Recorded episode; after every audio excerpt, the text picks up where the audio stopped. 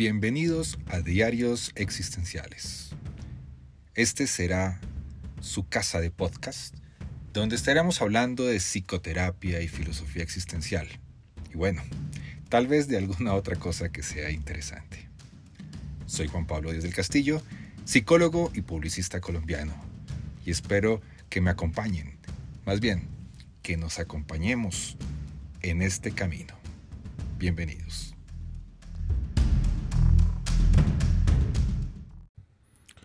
Hola, bienvenidos a un episodio más de los Diarios Existenciales.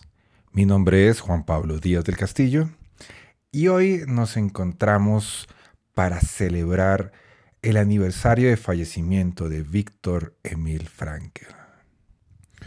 Hace 24 años murió en la ciudad de Viena y en esta oportunidad queremos homenajearlo desde los micrófonos de los diarios existenciales con un diálogo con mi amigo mexicano Felipe Miramontes, donde estaremos hablando sobre algunas cartas, la correspondencia con algunas personas en un periodo que muchas veces no se conoce, el periodo entre la liberación, 27 de abril de 1945, y enero de 1946, cuando publica su primer libro, Psicoanálisis y Existencialismo. Les doy la bienvenida y espero que disfruten este diálogo.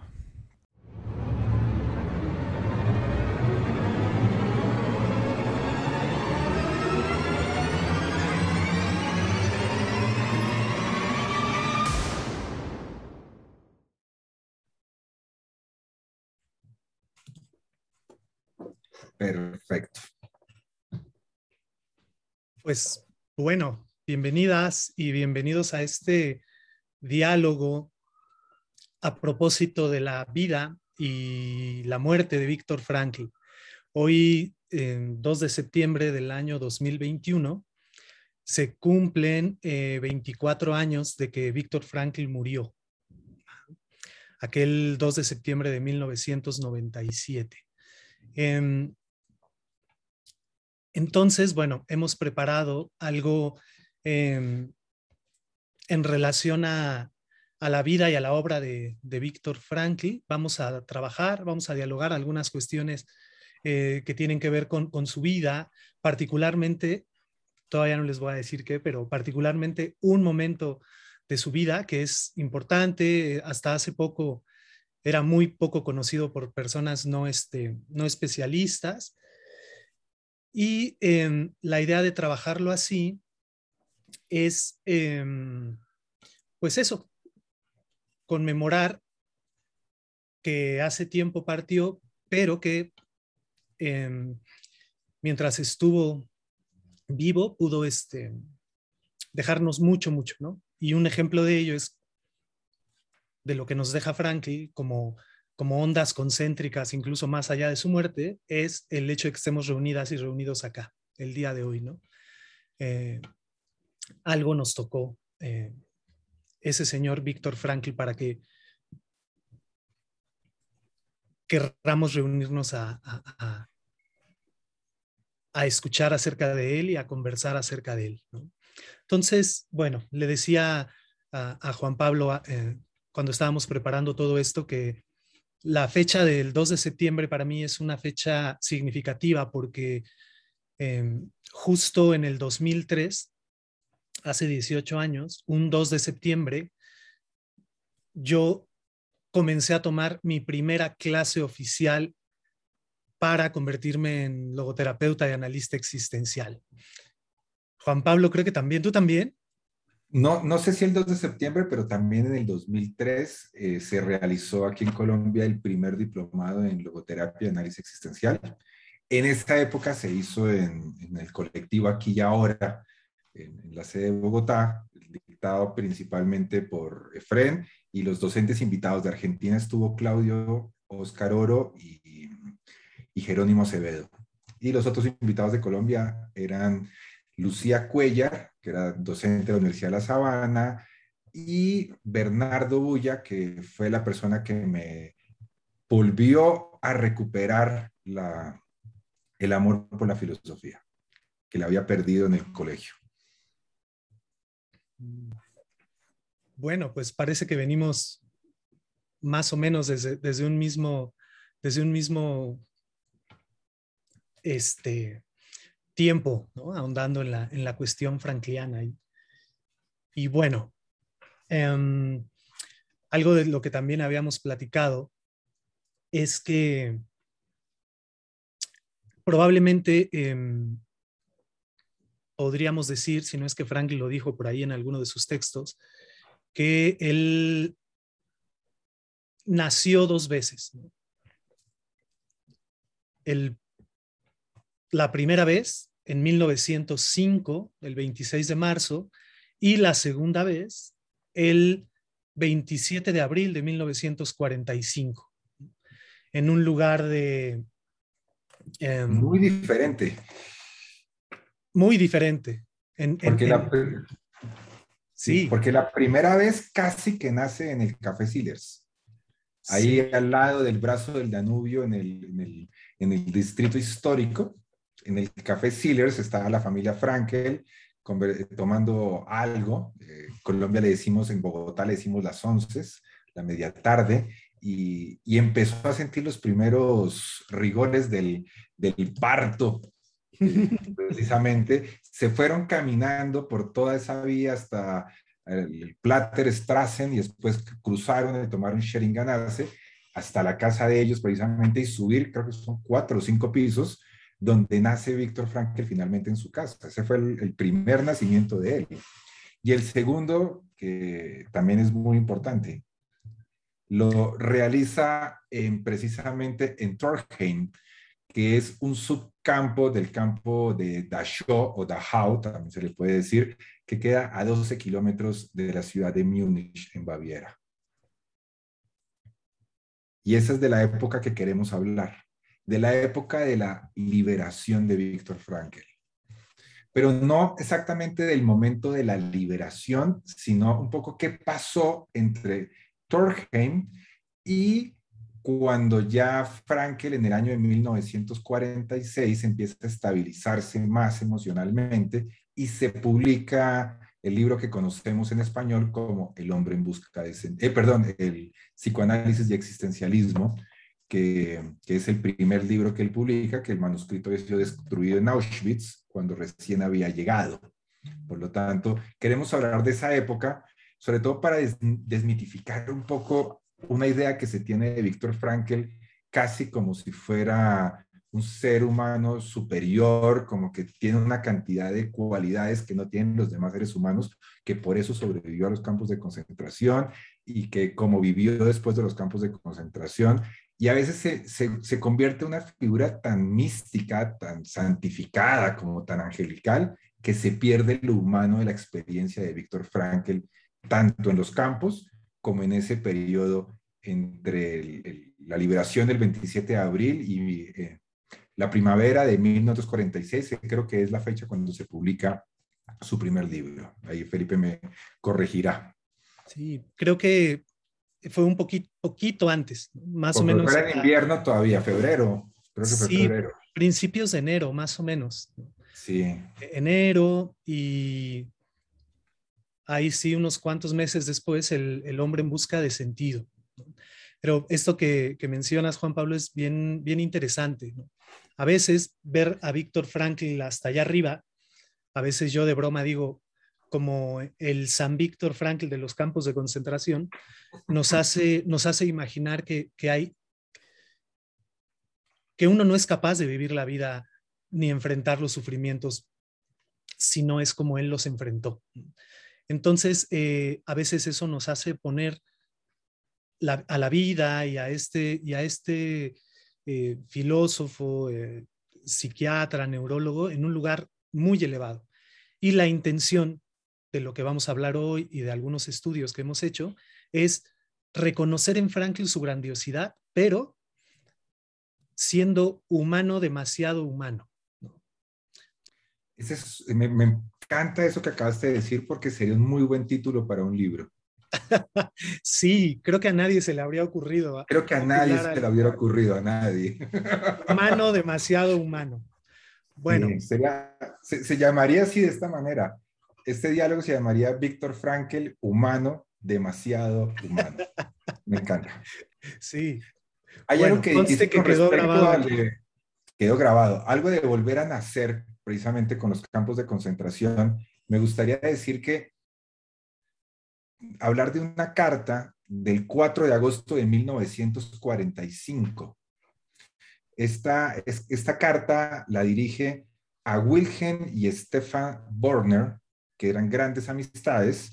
Precisamente él eh, fue uno de los fundadores o el fundador de los famosos centros de prevención del suicidio en Viena, que muchas veces se dice que Frankel fue el que los fundó, pero realmente fue este Borner el que los funda en Viena, en Alemania fue otras personas, en Viena directamente, y con el cual ahí Frankel lo conoce, se conocen y trabaja precisamente con, con él en todo eso. Y dice algo que me parece que es casi relacionado con el segundo nacimiento. Dice así, hoy ha llegado a mis manos vuestra carta del 5 de julio. No os podéis imaginar la alegría que ha sido para mí es la primera carta que he recibido en tres años. Ese elemento me parece muy lindo que lo revisemos. Tres años sin recibir correspondencia de otras personas. ¿Cómo, ¿Cómo te suena eso a ti? Bueno, me, suena muy sensible y además recordar que, que había pasado tres años antes es, eh, Víctor Frankl y su familia habían sido ingresados al gueto de Teresin. Y recordemos que en el gueto todavía se podían recibir ciertos paquetes, eh, cartas entre, entre ellos. ¿no? Entonces, bueno, es significativo que para Frankl, de alguna manera, eh, se alegre de recibir una carta, noticias de alguien, primero por una cosa muy obvia, pero pero no por obvia menos importante, que es porque estaba vivo para recibirla. Y estaba, además, también yo agregaría, eh, reconectando con eh, estas personas desde un ámbito de la amistad. Al rato vamos a hablar de algunas cuestiones profesionales en, las cartas, ¿no? Que es lo que vamos a ir revisando. Pero eh, lo, que, lo que hay es esta, este retorno y dos cosas, esta alegría porque alguien lo recuerde y además también ese alguien que son precisamente esta pareja Wilhelm y Stefan Borner que mencionaba hace rato Juan Pablo, están en Australia. Y recordemos que en, Australia estaba viviendo también la hermana de Víctor Franklin. Y entonces eh, Estela tenía noticias de, de su hermano eh, a partir de estos dos amigos. Bueno, yo no sabía que están en Australia y me, me, regalas ese, ese dato que está bastante interesante. Pero mira que me llama mucho la atención esto de volver a recibir una carta. Tiene que ver mucho también con el, con el reconocimiento como persona. Como eh, me encanta cuando uno lee un poco a Martin Buber y él nos plantea de cierta manera y es cómo hago para saber que yo existo si fuera la única persona en el planeta. ¿no? ¿Cómo hago para saber que yo existo? ¿Cómo hago yo para reconocerme? Y eso tiene que ver con la, con la existencia, con existir. Existir tiene que ver con encontrarme con el otro para reconocerme. Por lo tanto, necesito del otro para reconocerme. Y recibir una primera carta después de tres años, primero que todo. Segundo, después de la experiencia que estamos hablando, porque bueno, Teresin fue una, fue una experiencia y muy diferente lo que fue eh, sus días en, Auschwitz y sus meses en, en y sus semanas en Torheim son muy diferentes. Pero sobre todo que, que Frankel hacia el final él pensaba que no iba a lograrlo, que no iba a sobrevivir. Y como él pensaba que no iba a sobrevivir, yo creo que es muy interesante salir y darse y reconocerse en los otros, no solamente en los que están alrededor auxiliándolo, sino en sus amistades. Yo creo que el reconocimiento de la amistad es un elemento importantísimo en un ser humano. Y, nosotros hemos perdido de cierta manera eso. porque tenemos la facilidad de la comunicación que antes, que antes no existía. Ahorita podemos fácilmente eh, una mañana estar conversando mientras estamos desayunando con Felipe, cuando antes eso era imposible de pensarlo. Él está en México, yo estoy en Bogotá, pero podemos eh, dialogar y decir, oye, ¿por qué no hacemos este, esta conversación eh, en un live del aniversario de, de, Frankel? Antes era imposible. Antes la correspondencia era, generaba una sensación diferente en la temporalidad. Imagínense en el año 45 y después de la Segunda Guerra Mundial la, temporalidad es completamente diferente a como la manejamos en la actualidad. Entonces, poderse reconocer en los otros, creo que es algo que, llama mucho la atención en él. Absolutamente. Hoy, hoy podemos tener esta, esta cercanía, como, como platicas ahorita, Juan Pablo. Y eh, a veces también nos hemos pasado hacia el otro lado, ¿no? Como a, por esta cuestión de la inmediatez, desaprovechar o no valorar los, los encuentros o los mensajes o eh, aquello que nos hace conectarnos con otras personas. Entonces, bueno, y les, comparto el final de la carta que leyó Juan Pablo hace ratito, que es lo que vamos a ir más o menos haciendo. Este, porque Franklin todavía em, acentúa esto que, que compartías, Juan Pablo, ¿no? que es la importancia de recibir palabras desde la amistad. Franklin dice, difícilmente podréis calcular lo que ha supuesto vuestra carta para mí. Perdón, la traducción está hecha obviamente en, castellano. Español de España, ¿no? En castellano. Vuestras palabras me llegan al corazón, pues siento que proceden del corazón. No me olvidéis y creedme, os estoy tremendamente agradecido. Me despido de vosotros con mis mejores deseos, también para el resto de los amigos y un beso para mi hermana. Esta, esta, esta petición en esta carta, en agosto de 1945, es muy significativa, porque hasta este momento, ahorita les, les platico mi hipótesis, Víctor Frankl todavía no le había enviado una carta a su hermana, aunque sabía en dónde estaba o por lo menos no hay publicación de ella. Pero al ratito vamos a ver que, que no la había enviado. Y más o menos, Víctor Franklin pide ayuda a Wilhelm y a Estefa para que les le vayan contando a Estela, para que la noticia no sea tan fuerte para ella, lo que pasó con la familia en los campos de concentración y en el gueto de Teresin. Entonces, hasta aquí todavía no le, no le escribe, pero ella ya sabe que él está vivo y que está en contacto con estos amigos y ellos le cuentan cosas. Yo me pongo a pensar un poco en, lo que, en este pedazo que acabas de leer. Hay una, hay una parte de la, de la carta que me, que me impacta y es, no me olvides y creedme que os estoy tremendamente agradecido. No me olviden. Es, es algo que es impactante porque parte de, existir también tiene que ver con el recuerdo y el miedo a morir, el miedo a, no ser recordado, el miedo a ser perdido y dejado de cierta manera. Ahí tal vez Franklin no haya desarrollado muchas de sus teorías que podemos ver más adelante cuando lo importante no es el recuerdo del nombre, la conciencia del nombre, que vendría siendo como esa diferencia frente a las, a ideas de Sartre, eh, lo importante no es el nombre, sino que los actos transforman el mundo y van a seguir existiendo. Pero en, en Frankel está el tema de no, no me olviden. Es la importancia de seguir siendo recordado porque en ese momento no se sabía qué había pasado con los demás. En ese momento Frankel desconocía la suerte de la madre, desconocía la, suerte de Tilly, desconocía la suerte de su hermano Walter, desconocía muchas cosas. Y, el afán de no olvidarse, porque uno piensa que lo van a olvidar, de cierta manera.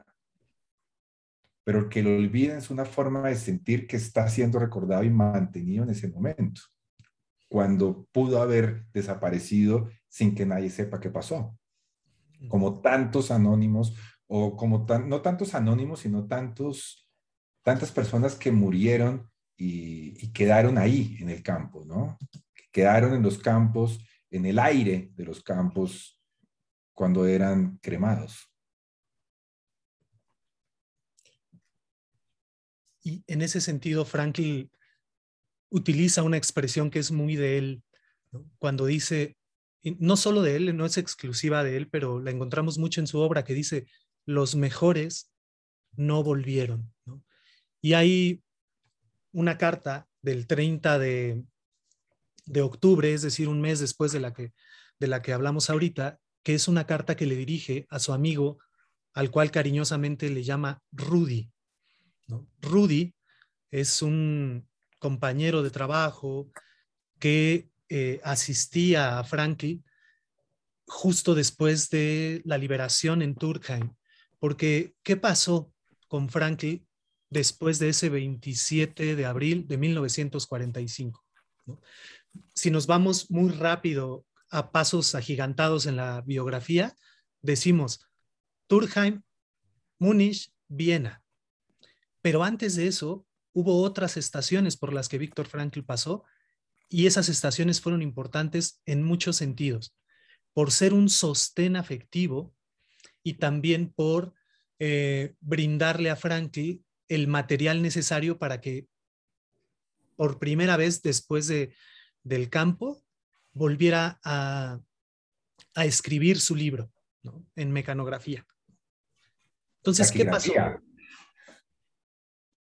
Eh, con máquina, ¿no? ¿Fue máquina o taquigrafía? ¿O fue dictado? No, la, la, cuando, cuando Frankl llega de Turkheim a un balneario, que, es un, que era un lugar eh, donde se daban tratamientos médicos a base de, las bondades del agua, eh, ese es un lugar que se llama Bad Borishofen.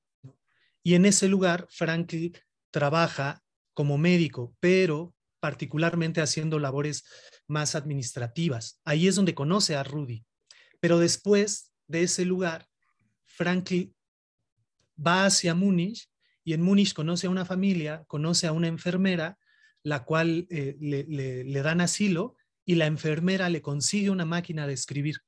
Y entonces en esa máquina de escribir, Franklin vuelve a retomar la escritura de el Arslich Sorge, que es psicoanálisis y existencialismo en castellano. Ya estoy impactado con tu alemán. Hoy, hoy, ¿Cómo ha mejorado? Hoy está buenísimo, gracias al té que me estoy tomando. Sí. y entonces de ahí, de ese lugar que no va a repetir porque ya me dio pena, de ese lugar que es Múnich, este, salta ahora sí hacia Viena, ¿no? Pero entonces Frankl ahí obtiene el sostén eh, laboral, eh, solidario con la máquina de escribir y también afectivo con la familia de la enfermera, con la enfermera misma y con el amigo Rudy. Y, y es a uno, parece que Franklin se ha confesado con Rudy en todo lo que tenía que confesarse de lo que le había pasado después del campo. Obviamente podemos eh, inferir que Rudy también estuvo en el campo ¿Quieres que leamos la carta de Rudy? O... Sí, si quieres, pasemos, pasemos. Dale, dale, ¿cuál es la parte que, te gustaría? O... Porque tengo aquí señaladas varias que me llaman mucho la atención. Esta que dice así, nada me causa alegría. Todo ha perdido importancia. Ya no tengo hogar ni tengo patria. Ya no puedo echar raíces y todo está tan destrozado y es tan fantasmal todo está tan cargado de recuerdos tristes o dulces, todos tan dolorosos. Tú puedes entenderme. Probablemente todo esto suena enormemente banal. No creo que vaya a vivir mucho más. Leamos hasta ahí, porque ya ahí es un tema que es impactante. Sí, hay, varios temas ahí, ¿no, Juan Pablo? ¿Cuáles, ¿Cuáles te resaltan a ti? Aquí varios me resaltan, pues yo creo que es importante aclarar que ya hacía unos un mes más o menos les había escrito a la familia Borner, a las amistades de Borner, donde les cuenta que ya sabe, ya supo la muerte de su madre antes de salir a Viena, cuando todavía estaba en Múnich, todavía tenía la esperanza, y él llega a Viena, eh, bajan en el, en el, en el Rathausplatz, ahí eh, al lado del café Ladman, por favor vayan a comer un Sachertort en ese lugar, es lo mejor que existe en el planeta Tierra. Amo esa torta, el Sachertort en ese lugar. Eh, se baja de ahí y va a un refugio. Y al día siguiente se entera por una enfermera que Tilly murió. Una enfermera o un médico. Él dice que no sabe exactamente quién fue la primera persona, pero que fueron las dos personas que le dieron la información. Por lo tanto, él ahí estaba yendo a visitar a uno de sus grandes amigos en ese momento, a quien le cuenta por primera vez la muerte de, de Tilly, pero bueno, hablaremos de eso después. Vamos a la carta de Rudy. Sí, en, la carta de, Rudy hay algo que acabas de mencionar que tiene que ver con el tema de la amistad. Rudy se hace un muy buen amigo de Víctor Franklin y a él le, le habla de que su mejor amigo, unos años antes, un año antes, en, diciembre del 44, o sea, más bien unos meses atrás, había sido decapitado por los nazis. Su amigo era alemán, eh, su amigo era eh, contrario al régimen nazi, lo capturan y lo decapitan. Entonces, ese amigo se llama Hubert Sur. Hubert Sur, junto con el otro amigo que, acaba de mencionar, que acabas de mencionar, Juan Pablo, que es Paul Pollack, son los dos personajes, no me voy a detener mucho acá, pero este dato es importante, son los dos amigos de Franklin que tuvieron copia de psicoanálisis y existencialismo en 1942. Es decir, en eh, Hubert Sur, dice Franklin, cuando fue capturado, igual que, que su esposa, Erna Erna Sur o Erna, Erna Rappaport, eh, fueron capturados, a, ella la, soltaron después de estar en los campos de concentración y dice Franklin que Erna le comenta que su esposo de alguna manera se, em, se acompañó de la lectura del libro de Franklin, que era inédito, nadie no, no, había sido publicado en sus últimos días. ¿no? Pero obviamente esa, esa copia, igual que, la, que el original que Franklin tenía en Auschwitz, se perdió. Pero Paul Pollack, después de, después de escuchar a su amigo, eh, con todo esto que le estaba compartiendo, le dice, yo tengo copia de ese manuscrito, ¿no? Y aquí está. Entonces, hay una particularidad en todas estas copias, perdón, en todas estas cartas que estamos compartiendo. No crean que nos las inventamos. Son cartas reales, existen, están publicadas en castellano en ese libro. Llegará un día en el que serás libre. Em, en todas las cartas, en un 90% de las cartas, Víctor Frank le platica a sus amigos, a su hermana, acerca de ese libro de su ópera prima, el cual le ayudó, ese fue el para qué que le ayudó a soportar casi cualquier como en el campo de concentración, la publicación de su obra. Y a todos les Sobre todo durante la tifus. Sobre todo durante, durante la tifus. El tifus. Con el peligro de, de morir, ¿no? Si se quedaba dormido. Totalmente, porque puede empezar a alucinar, creo que era la problemática que tenía ahí y ahí ya no había nada más que hacer. Pero mira que dice que la copia fue destruida por la Gestapo cuando fue descubierta. La copia que tenía precisamente Uber eh, Source, pero la otra afortunadamente la tenía Paul Pollack y logró de esa manera también continuar con el, con el libro. Me imagino que ha sido una, una sensación bastante extraña hablar con Paul Pollack, aunque no estoy seguro si fue en ese mismo momento que Paul Pollack le entregó el manuscrito, pero compartirle a Paul Pollack que acaba de enterarse de la muerte de Tilly. Tilly no murió o sea, murió de cierta manera libre, porque ya había sido liberada del campo de Bergen-Belsen, ya había sido liberada, pero estaba muy enferma y muere en libertad sin haber podido saborear la libertad, de cierta manera. Pero, ¿cómo habrá sido la sensación de, dialogar por fin con alguien por la muerte de, su esposa, de Tilly?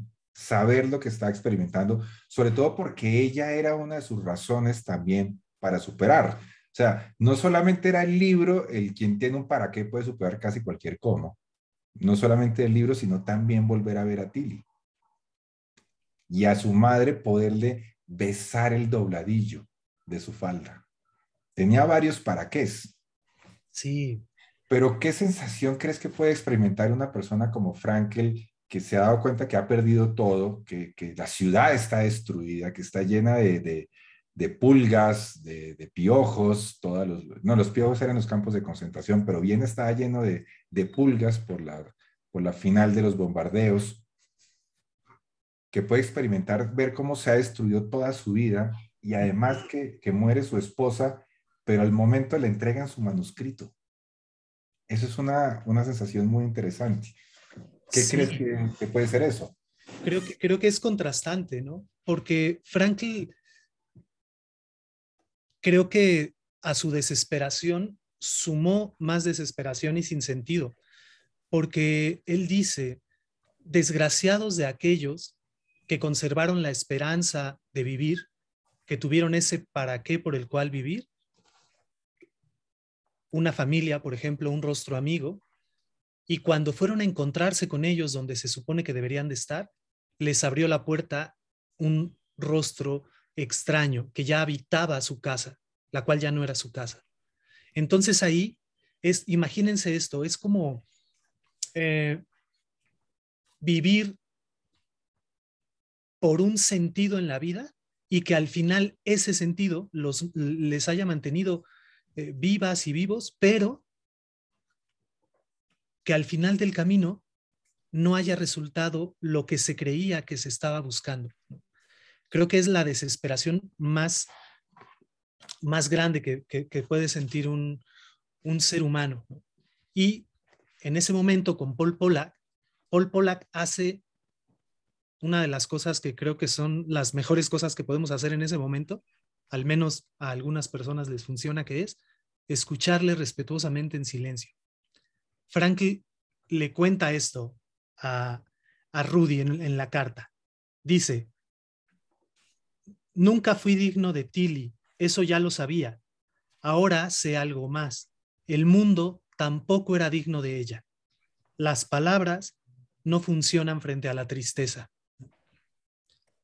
Entonces, bueno, Frank le está platicando esto a Paul Pollack,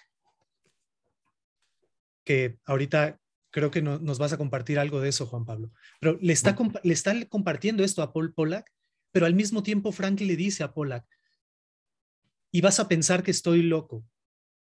Y también se lo dice en carta a sus amigos. Pero creo que si yo he sobrevivido, ha sido para algo. Solo que tengo que encontrar ese para qué. Y Franklin vive dos cosas contradictorias y, bueno, humanas. La culpa del, sobreviviente y también vive eh, el querer escribir su manuscrito y después dejar que pase lo que pase. Morirse, matarse. En ese momento no había ninguna alegría. Franklin dice, siento que pronto voy a morir. No es que lo desee ni lo vaya a hacer, pero siento que así va a ser. Entonces, cuando Frank le platica a Pollack que algo que lo mantiene vivo es su obra, es cuando Pollack le dice, ¿qué crees? Aquí está esta copia que yo guardé. Yo así me imagino un poco la, la imagen, Juan Pablo, la escena. Quiero precisamente de lo que estás diciendo por si acaso, para los que estén interesados, el libro se llama Lo que no está escrito en mis libros. Aquí hay una parte que dice lo siguiente. Uno de los primeros días después de mi regreso a Viena, visité a mi amigo Paul Pollack y le conté la muerte de mis padres, de mi hermano y de Tilly. Realmente él todavía no sabía de la muerte de Walter, sabía de la muerte de su madre, de su padre y de Tilly. Todavía no, no había sabido la muerte de, de Walter, pero bueno, esto fue escrito muchos años después. Me acuerdo que de repente comencé a llorar y le dije, Paul, a decir verdad, cuando a uno le suceden tantas cosas, cuando uno es puesto a prueba a tal punto, esto debe tener algún sentido. Y es precisamente lo que estás hablando en ese momento. Y continúa, tengo el presentimiento, no lo puedo formular de otra manera, como que algo me está esperando, como si se esperara algo de mí, como si, si yo estuviera destinado para algo. Entonces me sentí más aliviado y nadie me hubiese comprendido mejor que el buen, el buen Paul Pollack, aún permaneciendo en silencio. Mm. Es, muy interesante porque Frankel ahí nos está hablando de algo que después expresa en, su tesis doctoral de filósofo, como filósofo que está en la presencia ignorada de Dios y en la, el nombre en busca del sentido último, que es la intuición del sentido. Esa, esa captación intuitiva, prelógica, prereflexiva de la que nos habla Frankel en la presencia ignorada de Dios, de cómo yo cuando yo capto el sentido, lo capto de una manera intuitiva. Y vean que ella estaba captando un sentido posible, que, que ahorita lo voy a, unir a otro tema, pero además eso lo vuelve teoría, lo vuelve parte de la logoterapia y lo vuelve parte de, de cierta visión esperanzadora que, que yo creo que es ahí donde surge la visión esperanzadora de la logoterapia, y es que podemos descubrir sentido en la vida, aunque la vida sea absurdamente, como diría Camus, absurda, ¿no? Podemos descubrir sentido porque tenemos esa esperanza, esa creencia personal que no la podemos enseñar ni se la podemos obligar a nadie a tener, sino que es propia, que yo creo que a muchos de nosotros nos ha acercado a la logoterapia.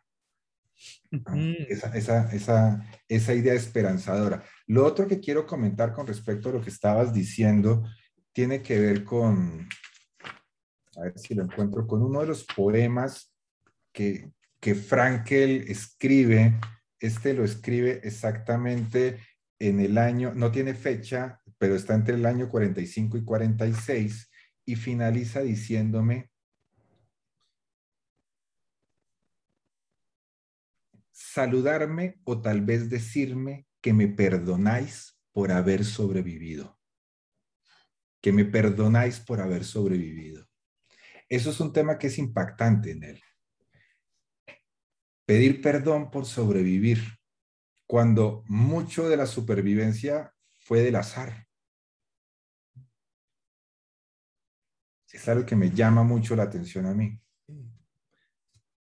ahí, es esa, ese otro rostro del sufrimiento y de la persona que logra pues salir viva a ese sufrimiento, aunque más no haya sido por, por la fortuna, entre otras cosas. A veces cuando hay alguna pérdida, quizá nos preguntamos por qué tuvo que ser así. Y acá la pregunta que se está haciendo Frankie es, ¿por qué yo? O sea, ¿qué, qué, qué, ¿qué merecimientos tengo yo que no tuvieron los demás para poder vivir? Y Frank ahí se topa con una pared enorme, porque ahí nadie le puede responder. Y ahí también hay un absurdo absoluto en la vida, que es, de entrada, no hay razón por la que tú hayas quedado vivo y los demás no. No hay razón. Incluso, aunque se tenga una mirada religiosa, Frankl esto lo expresa después en sincronización en Birkenwald y también en una de estas cartas, dice, yo le ofrendé a Dios mi propia vida, le dije, llévame a mí, que yo muera, pero que mi hermano quede vivo, ¿no? Eso dice en sincronización en Birkenwald. En las cartas habla de... De Tilly. ¿Ah? De, de, que Tilly quede viva. De Tilly, de su mamá, obviamente, entonces, eh, no hay una respuesta del por qué yo sí. Y, y Frank ahí dice en una de las cartas, dice, no se enojen conmigo, les dice a sus amigas, a su amiga y a su amigo. Pero hay una, una mirada terriblemente positiva en mí, que siempre la he tenido y desde la cual me sostengo para creer que esto pasa para algo. Es decir, no que esté yo predestinado, sino que si yo quedé vivo, quedar vivo, además de la culpa, trae consigo algo más, el cuestionamiento y de ahí la responsabilidad de ¿para qué? ¿Qué he de hacer con mi vida si fui de los pocos que sobreviví, que sobrevivió? Mira que eso me lleva a, pensar un poco en ese concepto de la culpa irreal. Es cierto, y hablar un poco del, buen Carl Jaspers, ahí cerquita, bueno, vivía, en esa época ya estaba en Suiza, viviendo en Basilea, pero, pero el tema de la humildad ontológica y los cuatro límites, no puedo saberlo todo y no puedo hacerlo todo. Esos dos creo que son importantes para el tema de la supervivencia de los campos de concentración. Porque si él siente culpa, si él no supera esa culpa irreal, porque no puede, él no pudo hacerlo todo de cierta manera. Fue algo que se logró, que se dio, que es parte del azar. Y es una forma también de trabajar esa culpa irreal que le va a permitir descubrir esa pregunta que dices, ¿para qué sobreviví? Y mira que aquí Ligia García nos dice, existéis a mi lado como la obligación silenciosa, la obligación silenciosa de existir por vosotros. Mira que ese para qué también hay eh, un ante quién de la responsabilidad. ¿Ante quién soy responsable? Y yo creo que ahí es de dónde surgen las preguntas de la vida, que tiene que ver con la responsabilidad. Y, creo, que, creo que surgen esas preguntas absolutamente manchadas de, de sufrimiento, porque todo eso que Franklin nos platica por eso era interesante compartirles esta, esta, este periodo de la vida de Franklin, porque de repente vemos el hombre en busca de sentido, sale de los campos y después se convirtió en Víctor Franklin, la, famosa persona que conocemos. El gran ser humano. El gran ser humano, pero en, este espacio hay algo. Y no hay dolor, sufrimiento, pérdida que no, que no, nos, que no nos lleve un tiempo. Franklin le dice a Rudy al final de la carta, porque esto es de lo más terrible que he podido leer acá. Dice, lo malo es hacerte consciente de la profundidad insondable del sufrimiento. En el campo pensabas que habías llegado a lo más hondo, pero esto solo ocurría cuando regresabas, entre comillas, libre a casa. Realmente libre, solo que demasiado libre. Espero tu respuesta, Rudy. Te extiendo la mano y siento cómo me la estrechas. No me olvides, Rudy, por favor. Soy muy pobre, muy pobre. Te necesito. Prométeme que tendrás paciencia conmigo. Yo os prometo a ti y al desaparecido Hubert que me esforzaré por ser digno de vuestra amistad. Mira, a mí me impacta eso de libre, demasiado libre. Mm. Y ahí, ahí sabes que la sensación, la experiencia de Frankel que, él está viviendo, me, suena muy parecida a, a, una, experiencia de vacío en la contemporaneidad, donde buscamos de cierta manera que nada nos ate, no estar condicionados a nada, ni siquiera a una pareja, ni a un trabajo, sino ser completamente libre que nada importa. Esa libertad exagerada, sin responsabilidad, una libertad casi que se vuelve como infinita, que te hace la sensación de vacío. La, libertad, la libertad sin responsabilidad te invita al vacío, te hace caer en la vacuidad. Yo creo que es lo que estaba pasando Frankel en ese momento. No tener quien te llame, a quién llamar, a quién responderle. Vacío libertad y puro vacío. Y es algo que pasa en la actualidad. Eso, mira que en El hombre en busca de sentido, hay una parte que, es impactante que, que habla sobre eso. Pobre de aquel que no encontró a la persona cuyo recuerdo le infundía valor en el campo.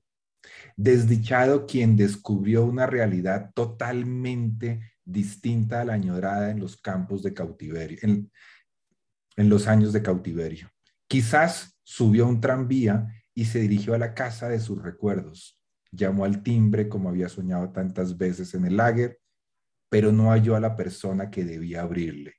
No estaba allí. Nunca volvería.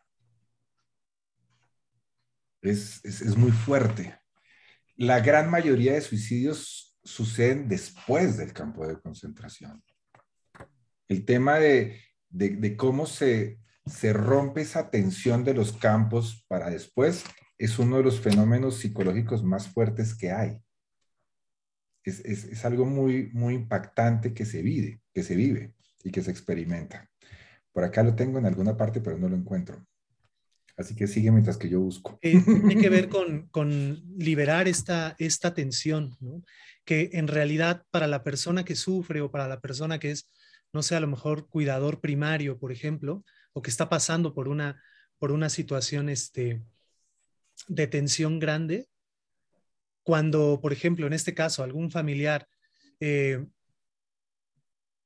se cura y puede volver a casa o desafortunadamente muere, allí la reacción de la persona que cuida es una reacción que puede ser peligrosa, porque todo lo que, toda la atención que había puesto y había acumulado para estar ahí, le juega en contra y ahí es donde surgen las enfermedades, los enojos, la posibilidad del suicidio, como lo mencionas. Yo lo estaba buscando y estaba en la misma página.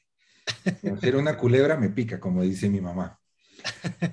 El camino que nos alejaba, nos alejaba de la aguda tensión psicológica de los últimos días en el campo no estaba extenso de obstáculos. Sería un error creer que el prisionero liberado de un campo de concentración ya no necesitaba ninguna atención psicológica.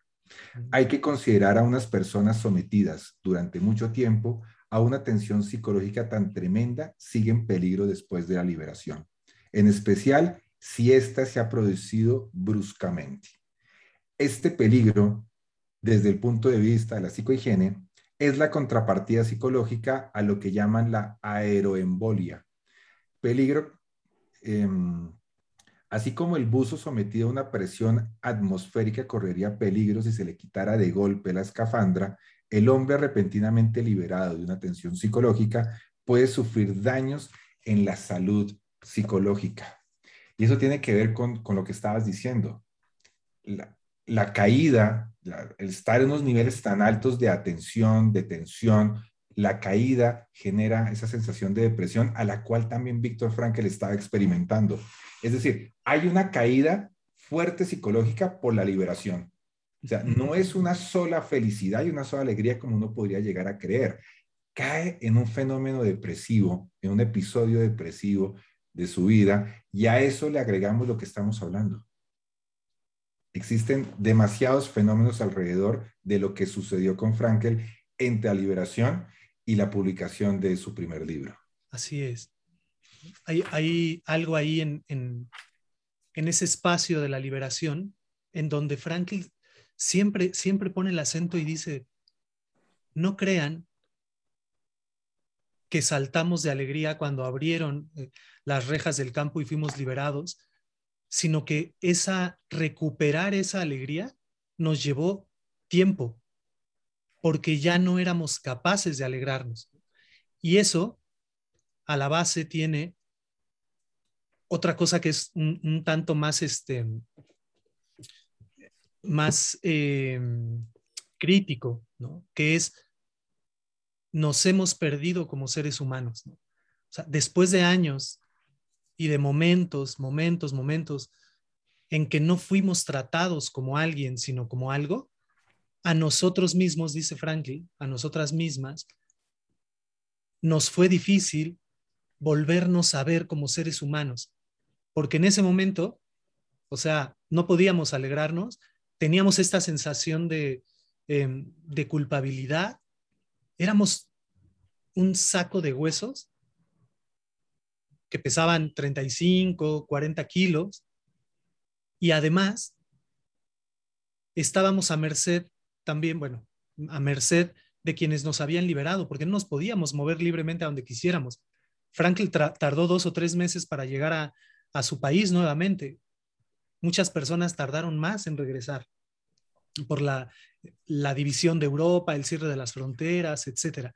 Entonces, no poder correr inmediatamente a aquel lugar donde los cariños pudieron también eh, estar para encontrarlos, también jugaba en contra de esto. Entonces era, era una debacle física, psicológica y espiritual. Es que había un condicionamiento biológico fuerte, porque hablemoslo, digamos, anatómica y fisiológicamente, el sistema nervioso autónomo está arriba en el campo de concentración en alerta constante, que cuando la persona sale, cae, pero en esa caída el sistema nervioso autónomo se, cae, que no permite y no facilita el descubrimiento del, del sentido y la alegría y la felicidad. Y eso, mira que me llama mucho la atención porque se relaciona mucho con la voluntad de placer y la voluntad de poder. Porque la voluntad de, placer lo que busca es distensionar el malestar, la voluntad de poder busca distensionar el malestar. Por lo tanto, ahí podemos ver un fenómeno que es la distensión del malestar, se produce por la liberación, pero que demora a la persona en poder nuevamente reactivar la intencionalidad de la voluntad de sentido en Frankel. Ahí podemos darnos cuenta que hubo ese periodo de Frankel de vacío, de tristeza y de depresión, también está relacionado por no poder intencionarse hacia la voluntad de sentido, que yo creo que cuando empieza a, trabajar en los manuscritos, por momentos lo experimenta seguramente. Pero como si podemos ver la carta que le escribe a la hermana, a la primera carta que le escribe a, Estela precisamente, el 17 de noviembre de 1945, sí. todavía no estaba tan activado el tema del, sentido para Frankel.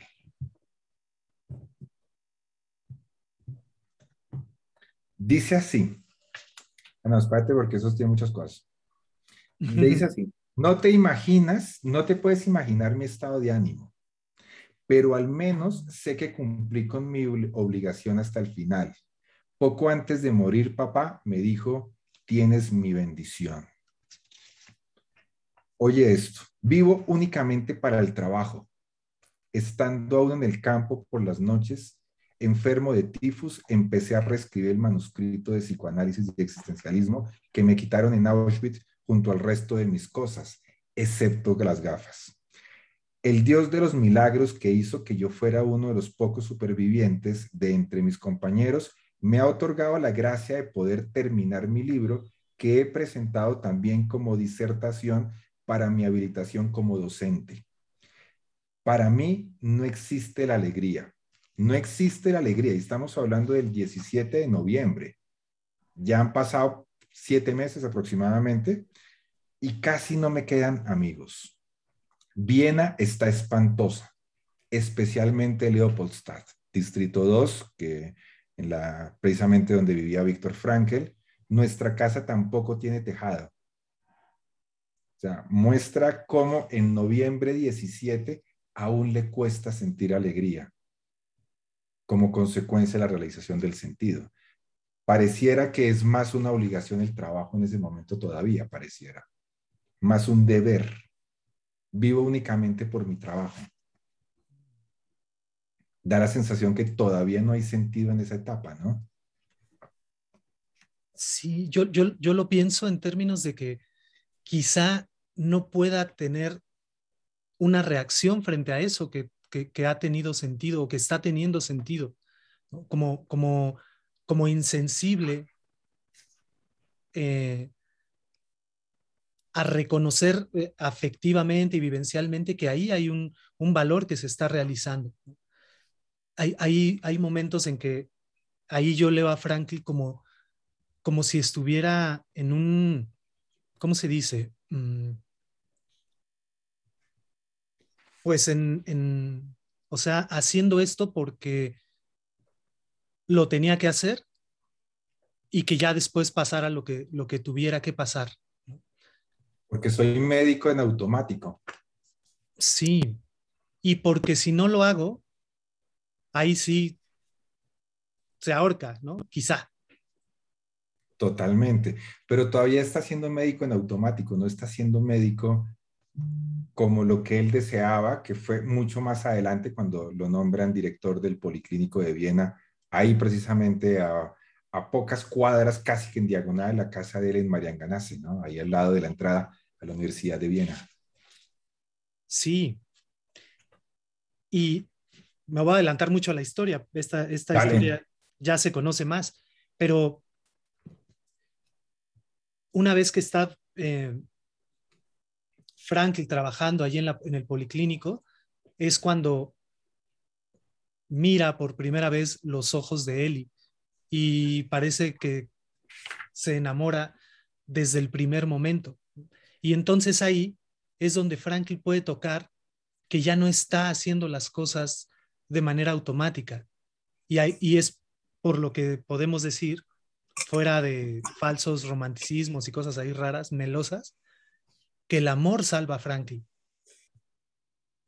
Totalmente. Unos días antes, el 31 de marzo de 1946, es decir, habiendo pasado su cumpleaños 41, dice, como seguía esperando a mi primavera, cada marzo me dolía más el corazón. Es un poema de Franklin. La impaciencia preguntaba, ¿Cuándo llegará por fin mi primavera?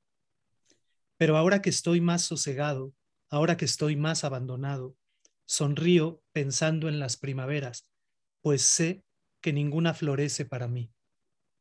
¿Hay una que florece de nuevo? ¿Una que se marchita? Es para ella misma. Entonces, ahí Franklin no tiene ninguna esperanza de creer que puede haber alguien con con quien, con quien vivir el amor. Y unos días después, solo unos pocos días después, quizá una semana, es que conoce a Eli. El gran movimiento. Pero mira que es muy interesante porque parece que el sentido del, digamos, del trabajo, de los valores de creación, en ese momento no estaban tan marcados para Franklin todavía. Yo creo que, porque él mira que él habla mucho en las cartas cuando le, escribe al suegro, al cuñado, que eran los hermanos de, la familia de Tilly, siempre habla de conferencias, siempre les habla de, que se puedan encontrar en otras cosas. Empieza como a verse como si al futuro, pero parece que el trabajo inicial como que no lo moviera tanto. Mm. Ya en ese momento, en el 31 de marzo, ya está en el Policlínico de Viena. Pero mira que en noviembre del 45, otra vez a, cuando les, les escribe, les escribe precisamente a la familia de Tilly. Él dice, nada tiene sentido para mí, nada logra alegrarme, ni siquiera el trabajo, aunque intento con ahínco anestesiarme con su ayuda. Por lo tanto, el amor de Eli fue muy importante para Frankel. Era un, era un enamoradizo. Mm. claro. Y, en este sentido, podemos pensarlo desde los dos lugares que Frankel lo, lo trabaja a veces en su obra. El amor del amante y el amor que recibe el amado. En este caso, Franklin se reconoce desde los valores de vivencia como alguien digno de ser amado. No de, no de amar, sino de ser amado. Y ahí es donde... La dedicatoria, ¿no? La gran dedicatoria. Sí, la, dedicatoria del final de la vida de Franklin. Dila tú, Juan Pablo, porque cada que la digo yo... No, no, es la de la, el final de la vida de Frankel, sino cuando le dedica el, libro, que creo que es el, el Homopatien, cuando le dice, transformaste a un hombre doliente, a, a un homo patiens, en un homo amans, un hombre que sufre en un hombre que ama. Sí. Yo creo que eso es muy lindo porque date cuenta que, que él escribe cuando termina el, psicoanálisis y existencialismo, es dedicado a Tilly. Y la correspondencia está muy marcada por la pérdida de Tilly. Pero cuando logra encontrar a Eli, como que luego, empieza a abrirse las posibilidades. Ahí vendría siendo la estrategia de la de reflexión, tal vez la que Frankel estaba viviendo, de estar visto en sí mismo, tal vez la autotrascendencia del amor a Tilly le permitió en ese momento abrir las posibilidades y poder encontrar, empezar a encontrar sentido en otras, en otras áreas. No sé, una hipótesis que se me ocurre en este momento. Tendríamos que preguntárselo a él. Sí. Bueno, todo esto son hipótesis de nosotros acá improvisando como de costumbre. claro. Hay, hay, una, hay una hipótesis que yo tengo desde hace tiempo y es cuando Franklin ya logra em, realizar valores de creación ya como, como un sentido para su propia vida, incluso él y muchos años después dice, Ay, el sentido de la logoterapia es el trabajo, ¿no? Es decir, pues hacer, trabajar, esforzarse.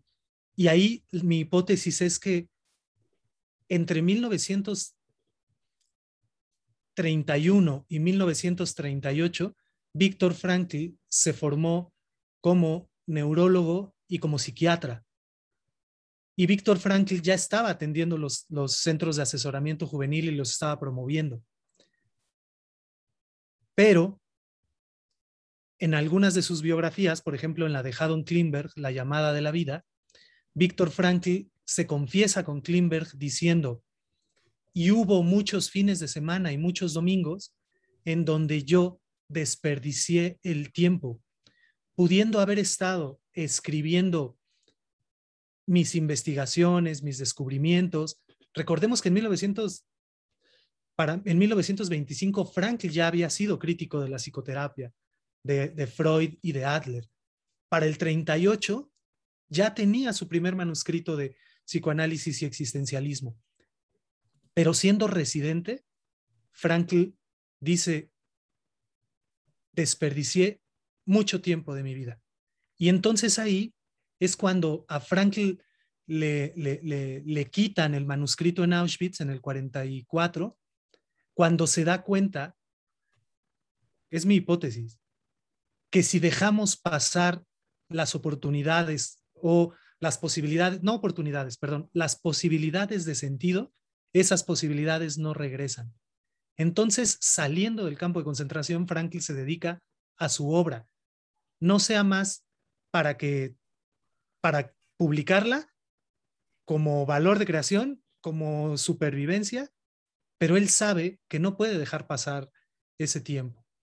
Y yo a veces digo en broma, a partir de ahí, que es por eso que Franklin se volvió workaholic. ¿Por qué?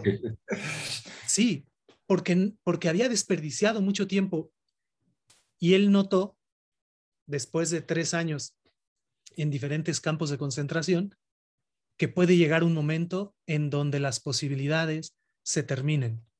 ¿O como dice tu amigo Heidegger con el tema del ser para la muerte? Pues deja de cuidarse y deja de decidir y se convierte en un uno impersonal, la inautenticidad, ¿no?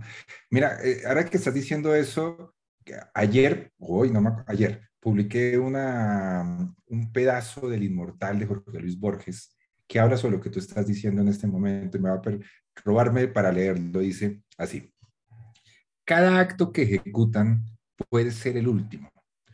Todo entre los mortales tiene el valor de lo irrecuperable y de lo azaroso.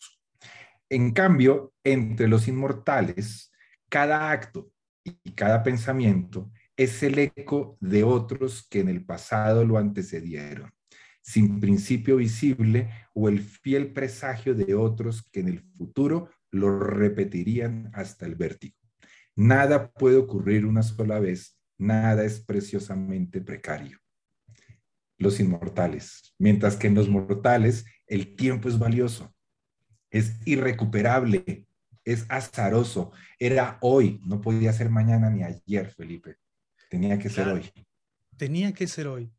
Y hay un, hay un filósofo argentino que se llama eh, José Pablo Feynman en uno de los programas de, de filosofía aquí y ahora, donde hace referencia a este texto de Borges y él dice, los, los inmortales no se despiden. Los inmortales no tienen necesidad de despedirse, porque el despedirse es para aquellos que saben que pueden no volver a encontrarse.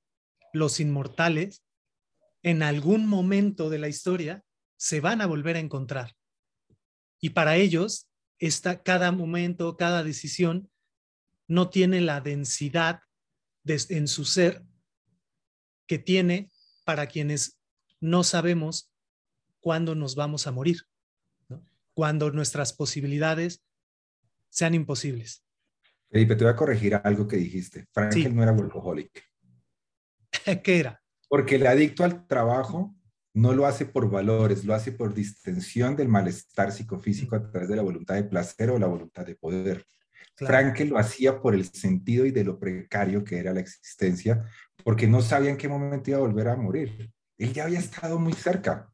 En Auschwitz estuvo tres, creo que eran tres o dos selecciones diarias con Mengele. Imagínense la posibilidad dos o tres veces diarias de ir a la, cámara de gas. Él sabía lo que era estar cerca de la muerte.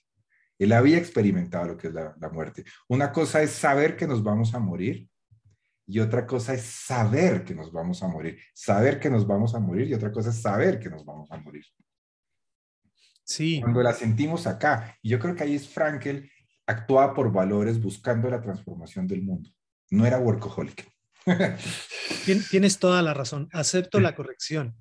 Solo a, mi favor diría que cuando utilizo workaholic, lo estoy haciendo de una manera eh, irónica, no, no en el sentido de que viera a Franklin como, como un enfermo del trabajo, ¿no? Como un eh, eh, alguien que, se realiza desde la voluntad de poder o de placer, ¿no?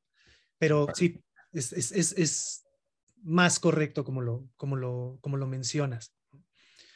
Eh, vamos a la carta sorpresa, porque ya, para que demos tiempo a la, a la gente. Vamos a la carta sorpresa. Es sorpresa porque es una carta que solo está publicada en alemán y en italiano. Y Felipe la va a traducir del alemán durante, aquí en vivo y en directo, con sus clases que ha tenido de, alemán esta semana. Exacto. Voy a leer un párrafo en alemán y luego lo voy a traducir al castellano. Este, no, no es cierto. Estas cartas eh, las ha traducido Judith, que anda por aquí, este, tenemos un proyectito ahí de traducir las cartas que por alguna razón en la edición en castellano de Llegará un día en el que serás libre no fueron incluidas. Habrá que, habrá que preguntarle un poquito más a, al director del Instituto Víctor Frank de Viena, Alexander Batiani, para conversar un poco sobre esta decisión. ¿Por qué? Porque esas cartas ya son públicas. Esas cartas están publicadas en el primer tomo de la obra completa de Víctor Frankl en alemán. Y además también están publicadas en un libro que tiene todas estas cartas en italiano. O sea, las cartas ya son públicas. No es que ya no se puedan traducir, no es que no se puedan traducir por cuestiones de, de guardar algunas cosas o algunas personas, pero hay algunas que no están y entonces las estamos traduciendo estamos, es multitud. Judith la está traduciendo, las vamos revisando desde este contexto frankliano. Y hay una carta que Víctor Frankl le escribe el 3 de octubre de 1946 a su primo Fritz Tauber. Fritz Tauber era un primo de Frankl que lo conocía desde niño. Vacacionaban juntos en el pueblo del papá de Frankl, que era el pueblo del papá de, de este, de, mm, pues bueno, de Fritz, ¿no? Y jugaban, eh, hacían travesuras, robaban comida. En, esta... En, la época de la, entre la primera y la segunda, era la posguerra de la primera que pasaban esos, esas situaciones. Sí, no, no era un robo por, por robo, sino era un robo para, para alimentarse, ¿no? Y entonces, este, el biógrafo Haddon Klimberg eh, va a entrevistar precisamente al primo de, de Víctor Frankl, cuando este primo ya tiene cerca de 90 años, ¿no? Y un, dos meses después de que lo entrevista, muere. Pero ese primo, además de ser importante en la vida de Franklin, fue importante porque fue entrevistado muchas veces y donó sus, este, sus diarios. Él tiene un diario, bueno, no tiene un diario y mis comillas eran, imagínense el tema de, eh, del diario de Ana Frank, eh, pero este diario del primo de, Frank tenía cerca de mil páginas, ¿no? Que escribió escondido eh, en una casa mientras todo el periodo de los nazis. Entonces, eh, tenía conocimiento de que su primo había sido asesinado por los nazis. En las, en las cartas así lo hace, lo hace ver.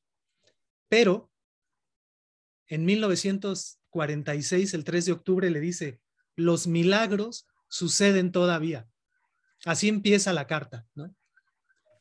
Em, un amigo, Leo Corten, que estaba de paso por Viena, por motivos de servicio, ha tenido noticias de nuestros parientes y de ti. Yo había sabido que había sido ejecutado y esa noticia había salido en los periódicos. Pero bueno, qué bueno que estás vivo y le comienza a contar de cómo fue la vida y la muerte para algunos familiares, ¿no? El tío Jacob, el tío Sigmund, eh, alguna tía, este, y le dice, Estela siguió a su esposo a Australia en 1939 y vive serena en Melbourne junto con sus dos hijos. Walter y su esposa, Walter es el hermano de Franklin, huyeron a Italia poco antes del estallido de la guerra y allí trataron de vivir una vida serena como internos civiles hasta que los encontraron los nazis para conducirlos a Auschwitz. Eh, hace poco eh, me enteré de que el pobre Walter fue asesinado junto a todos los otros prisioneros en una mina de carbón en, un campo de concentración. Su esposa Elsa debe haber terminado en una cámara de gas. Y continúa Franklin platicándole un poco el periodo del, de la visa que él dejó pasar para quedarse con sus padres. Le cuenta que gracias a eso ellos tuvieron un trato favorable y por eso no fueron llevados antes al campo de concentración o al gueto. Eso, eso mismo le ayudó a otras personas, em, tías de Frankie, a que tampoco fueran llevadas al campo. Entonces, después le cuenta un poco cómo su papá murió en, en, Auschwitz, no, perdón, en Teresin, y le dice casi al final, estoy felizmente sorprendido de saber de ti, que por lo menos dos de ellos de la familia han sobrevivido. Por favor, salúdamelos con afecto de mi parte.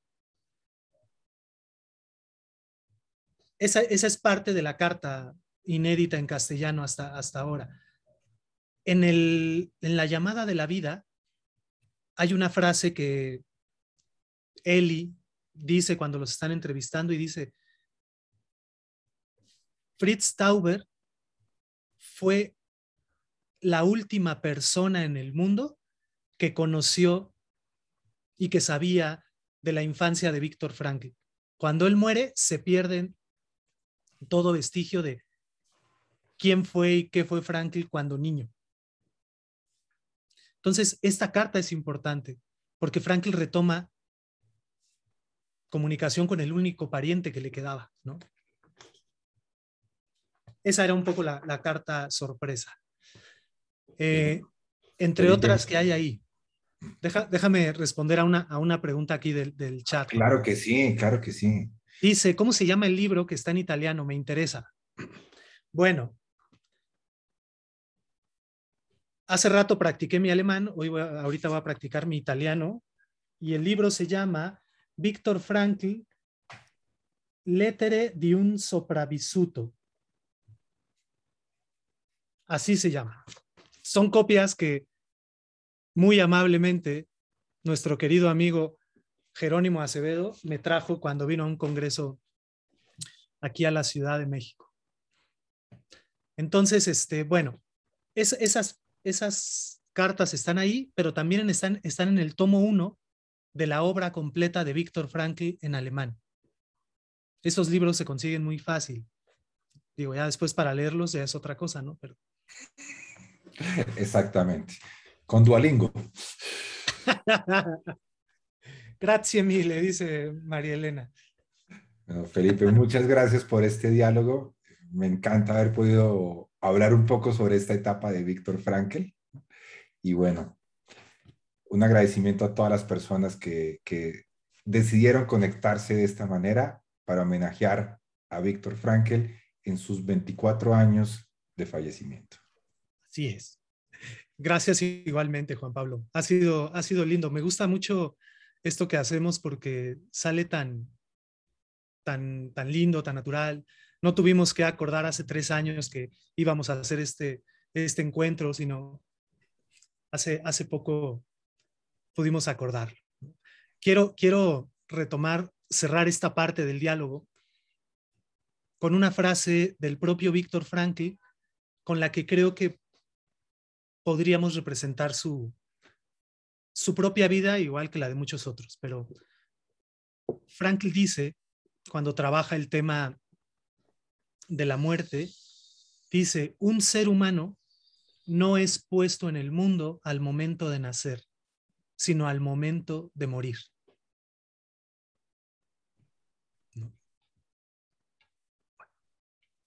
Un ser humano ah, no, no es puesto en el mundo al momento de nacer, sino al momento de morir.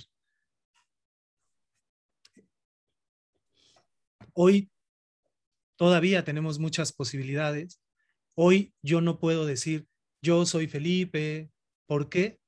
porque hoy yo todavía no estoy puesto en el mundo, porque todavía tengo muchas posibilidades por realizar igual que cada una de ustedes. Y entonces lo que hagamos con nuestra vida es eso que va a quedar y, lo que va a surgir cuando ya no estemos acá.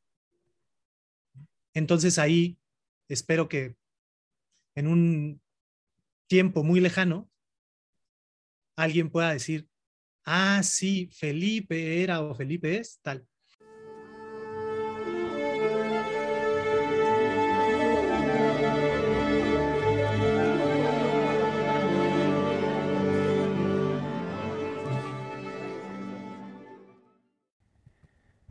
Después de conversar sobre este periodo de la vida de Víctor Frankl que no es tan conversado o que no es tan conocido, con mi amigo Felipe, queremos agradecerles por habernos acompañado a celebrar la vida del psiquiatra Bienes a través de conocer un poco su correspondencia en una época que seguramente, como se dieron cuenta, fue muy difícil.